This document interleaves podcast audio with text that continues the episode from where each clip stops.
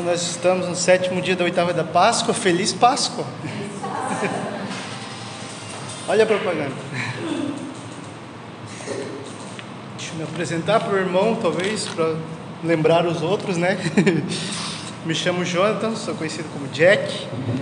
Ui, tenho 31 anos até 11 de maio, vou ter 31 depois. Já vou aumentar esse número aí, né? Sou missionário, sou membro fundador da comunidade Eterna Aliança. Nossa comunidade agora está lá em Barra Velha.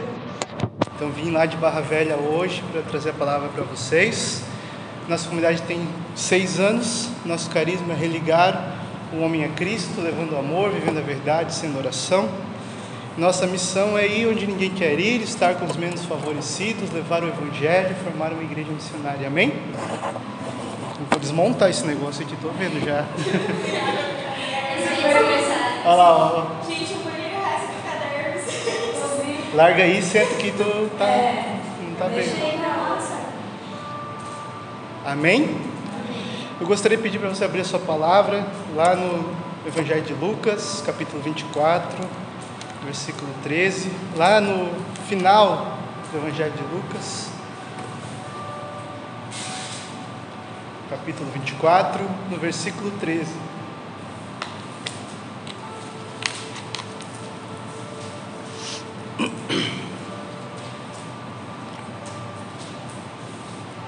Amém? 24, 13. Isso. Amém? A palavra vai dizer assim: Nesse mesmo dia, dois discípulos caminhavam para uma aldeia chamada Emaús, distante de Jerusalém, 60 estádios. Iam falando um com o outro de tudo o que se tinha passado. Enquanto iam conversando e discorrendo entre si, o mesmo Jesus aproximou-se deles e caminhava com eles. Mas os olhos estavam como que vendados e não reconheceram. Perguntou-lhes então: Do que estáis falando pelo caminho e por que estáis tristes?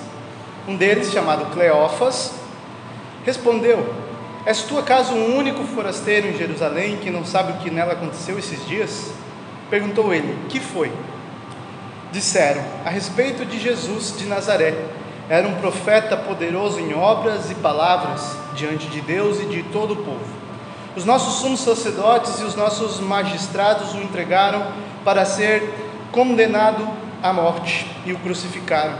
Nós esperávamos que fosse ele quem haveria de restaurar Israel e agora, além de tudo isso, é o terceiro dia que essas coisas aconteceram.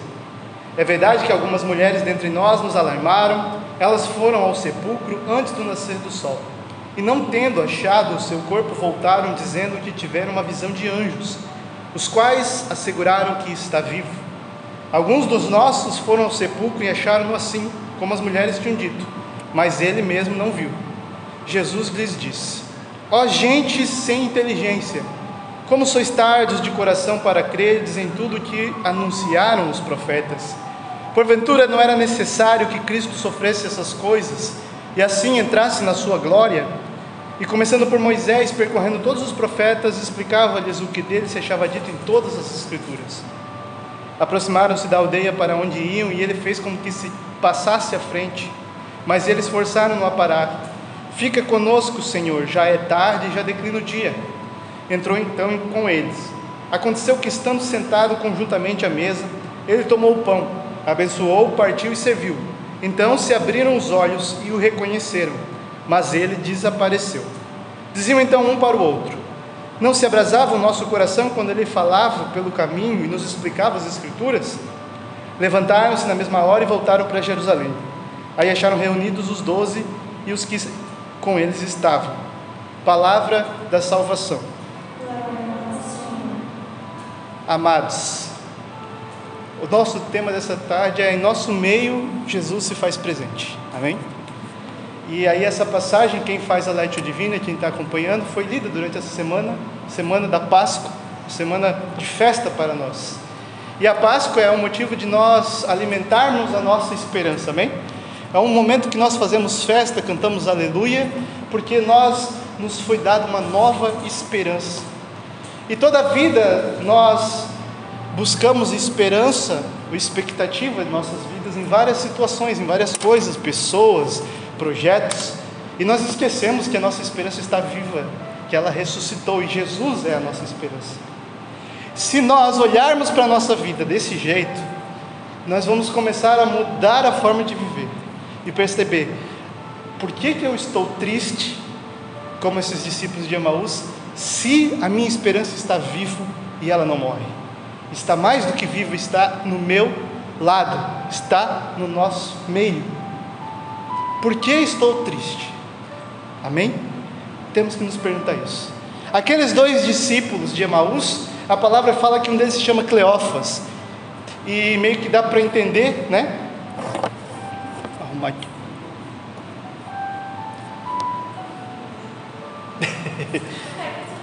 Bem que dá para entender que a outra pessoa é a mulher de Cleófas. A palavra lá antes vai falar sobre Maria de Cleófas. Então provavelmente é Maria e Cleófas, dois discípulos de Jesus, que estão voltando para casa.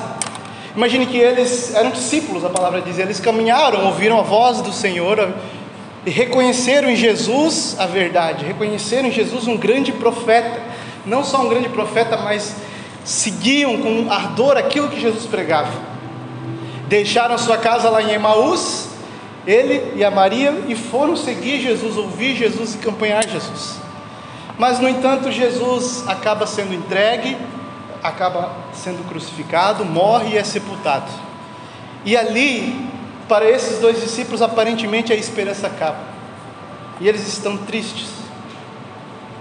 Durante os dias que se passam, eles ainda esperam um tempo em Jerusalém, depois eles voltam para casa. E a palavra vai contar para nós que é no mesmo dia de Páscoa, no dia da ressurreição. Jesus ressuscita, aparece de manhã cedo a Maria Madalena e aparece também a, aos.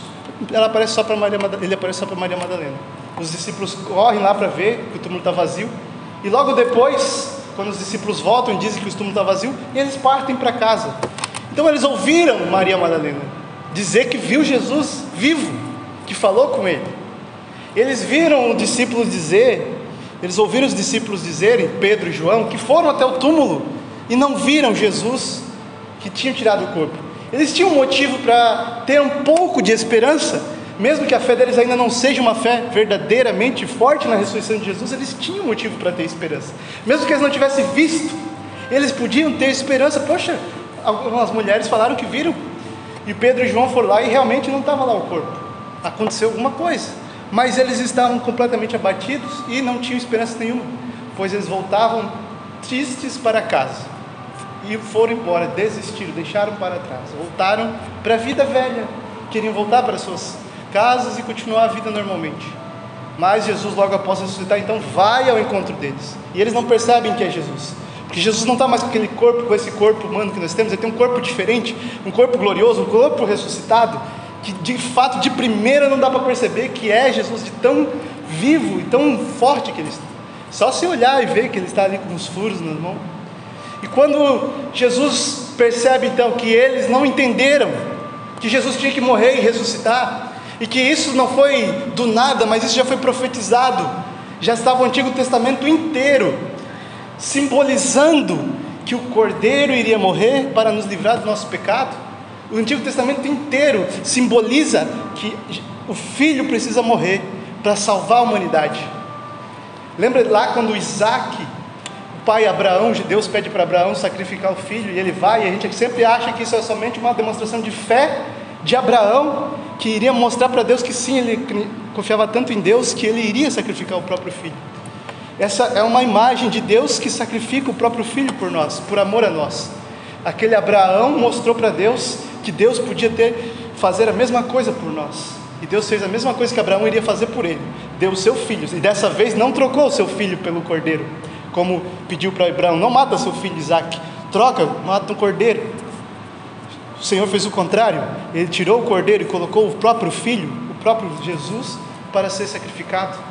Todo o Antigo Testamento sempre é mostrado tudo isso, desde Moisés até os últimos profetas, é sempre falado que virá o Messias. E o Messias, o Senhor, ele não vai vir. Nenhum momento fala que ele viria como um grande soldado, um grande rei, que iria tomar conta, iria destruir os romanos, iria ser o rei de Israel, literalmente. Mas lá em Isaías fala que ele foi subjugado pelos nossos pecados, que ele iria sofrer, que nós olharíamos para ele e nós não conseguiríamos olhar porque ele estava todo desfigurado. O próprio Isaías fala isso. Homem das dores, testado no sofrimento, ele fala de Jesus. E eles não lembraram disso. Eles estão tão apaixonados naquele momento e não perceberam que estava acontecendo a sua salvação quando Jesus morria.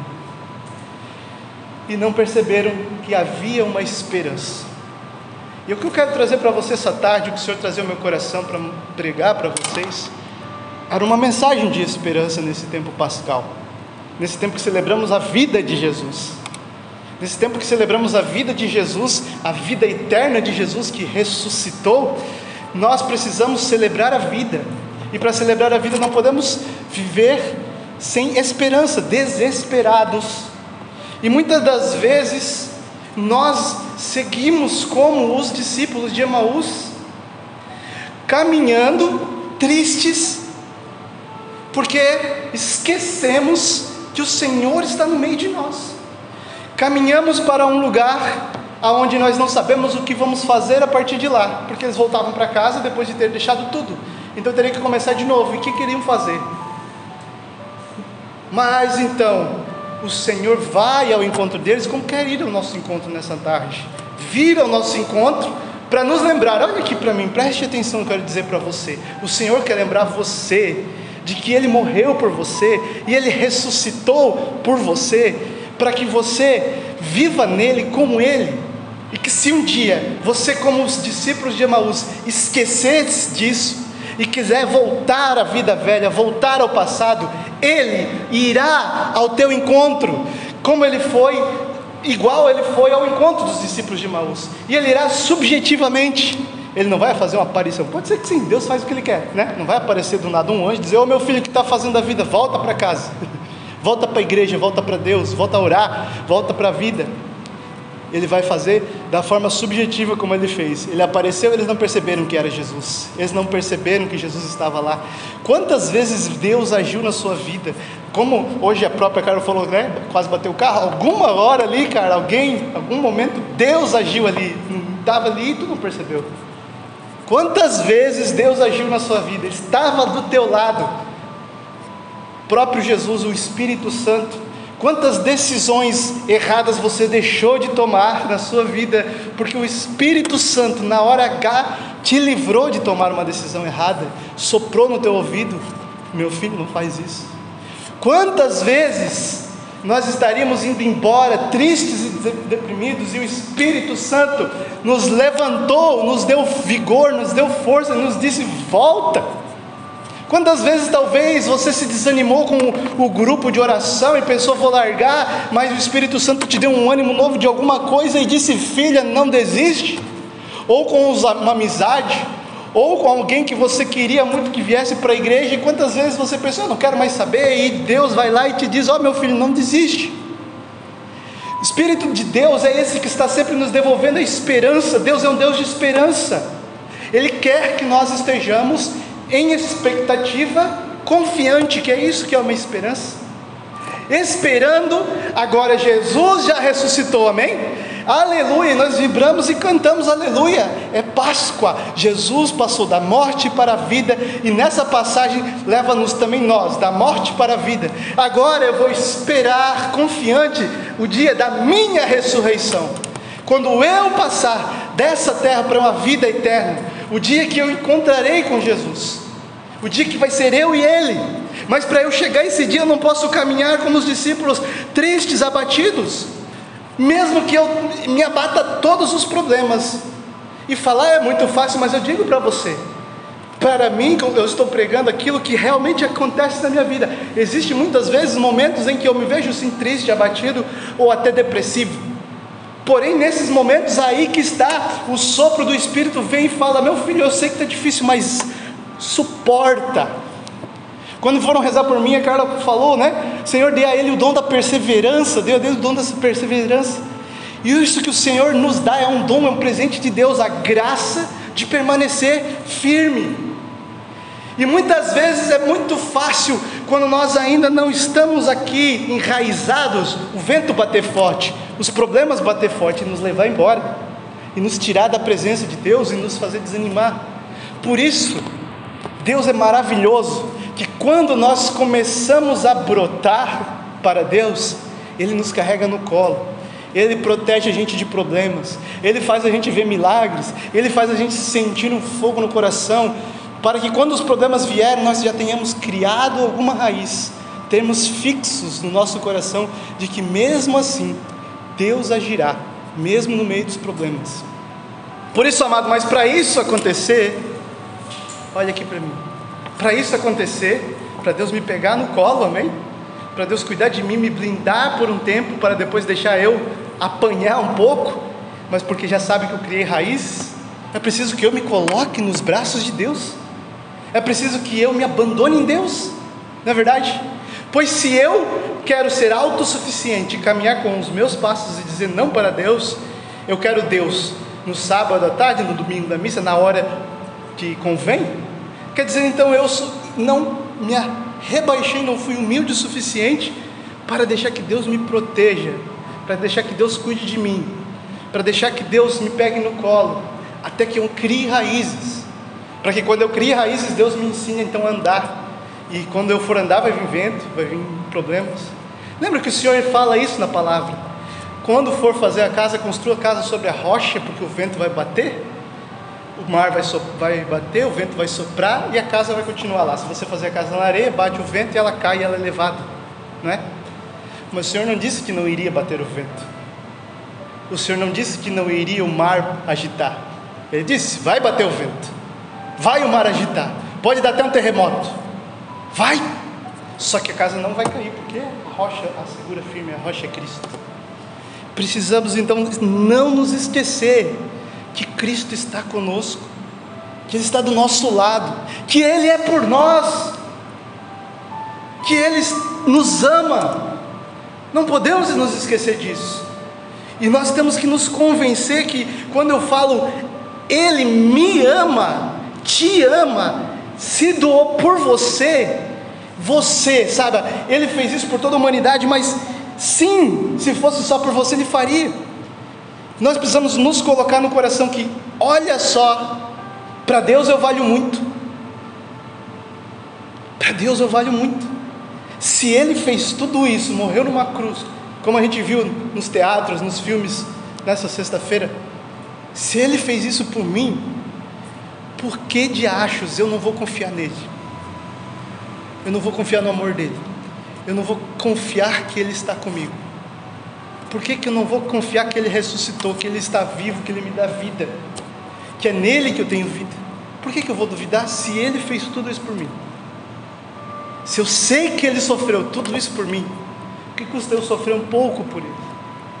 Que custa eu dar a minha vida por Ele? Amados, é uma mensagem de esperança que eu quero que você tenha no coração.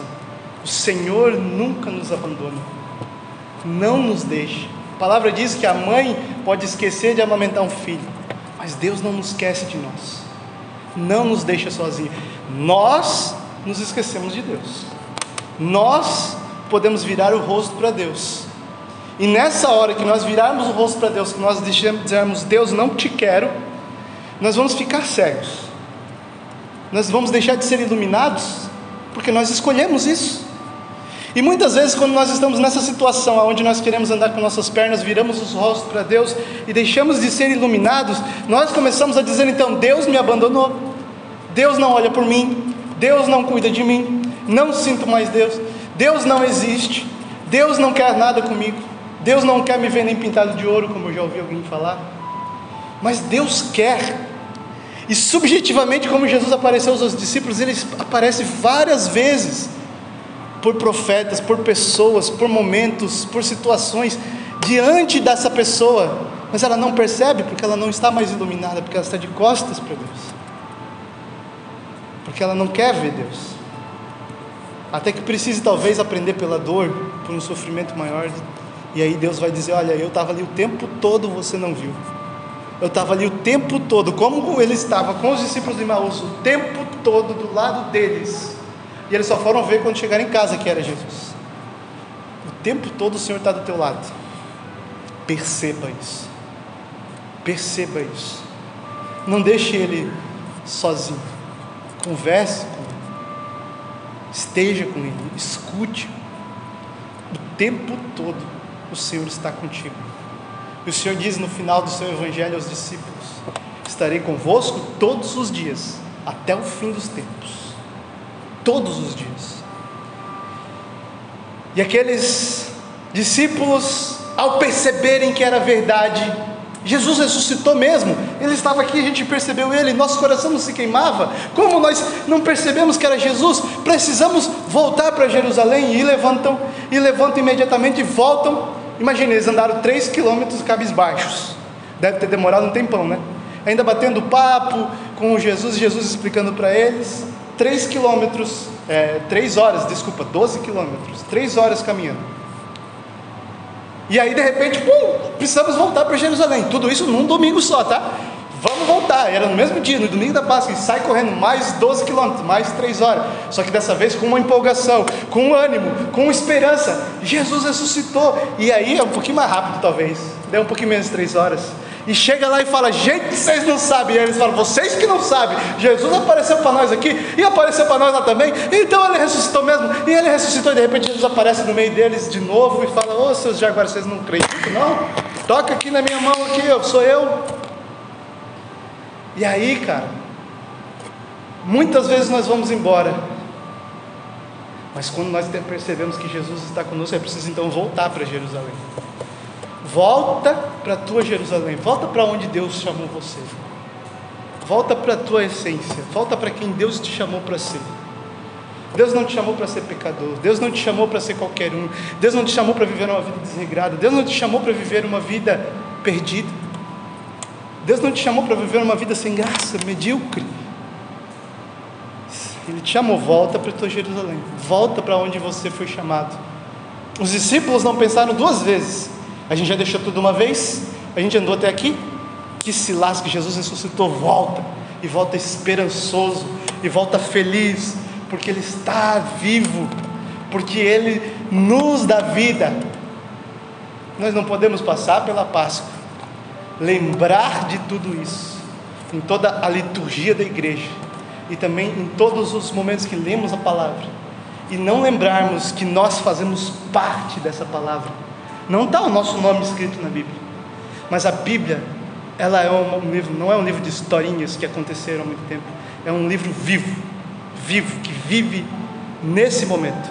Eu estou aqui nessa história, eu sou discípulo que já foi embora, é perto de mim que ele está, e quando eu percebo que ele está perto de mim, eu preciso dizer: fica comigo, Senhor, fica comigo, Senhor, entra na minha casa, Senhor parte do pão comigo, Senhor. Habita o meu coração, Senhor. Viva em mim, Senhor. Já que tu ressuscitou, tu tens uma vida nova. Deixe essa vida nova ser dentro do meu coração. Viva em mim. Que a partir de hoje, todo desânimo, falta de esperança que abater na sua vida, seja imediatamente ignorado por causa da verdade que Jesus vive e Ele está no meio de nós. Se o mundo nos dá desesperança, se o mundo, quando nós olhamos para as situações do mundo, para as situações das pessoas, e nós ficamos sem esperança que o mundo possa ter uma solução, lembre-se, nós conhecemos a solução, nós conhecemos a esperança. Se o mundo prega a morte, nós conhecemos a vida o caminho e a verdade, que é próprio Jesus, que está vivo, está conosco. Por isso, que essa feliz Páscoa seja a ressurreição de Jesus no seu coração e a vida nova para você. Não é ressurreição ainda, porque para ressuscitar tem que morrer primeiro. Mas que seja uma vida nova para você. A partir dessa Páscoa, que acaba só amanhã, se não me engano, na festa da misericórdia Lembre-se, Ele vive e vive comigo. E agora eu preciso viver e não viver de qualquer jeito, viver de verdade e viver com Ele. Amém? Quero convidar você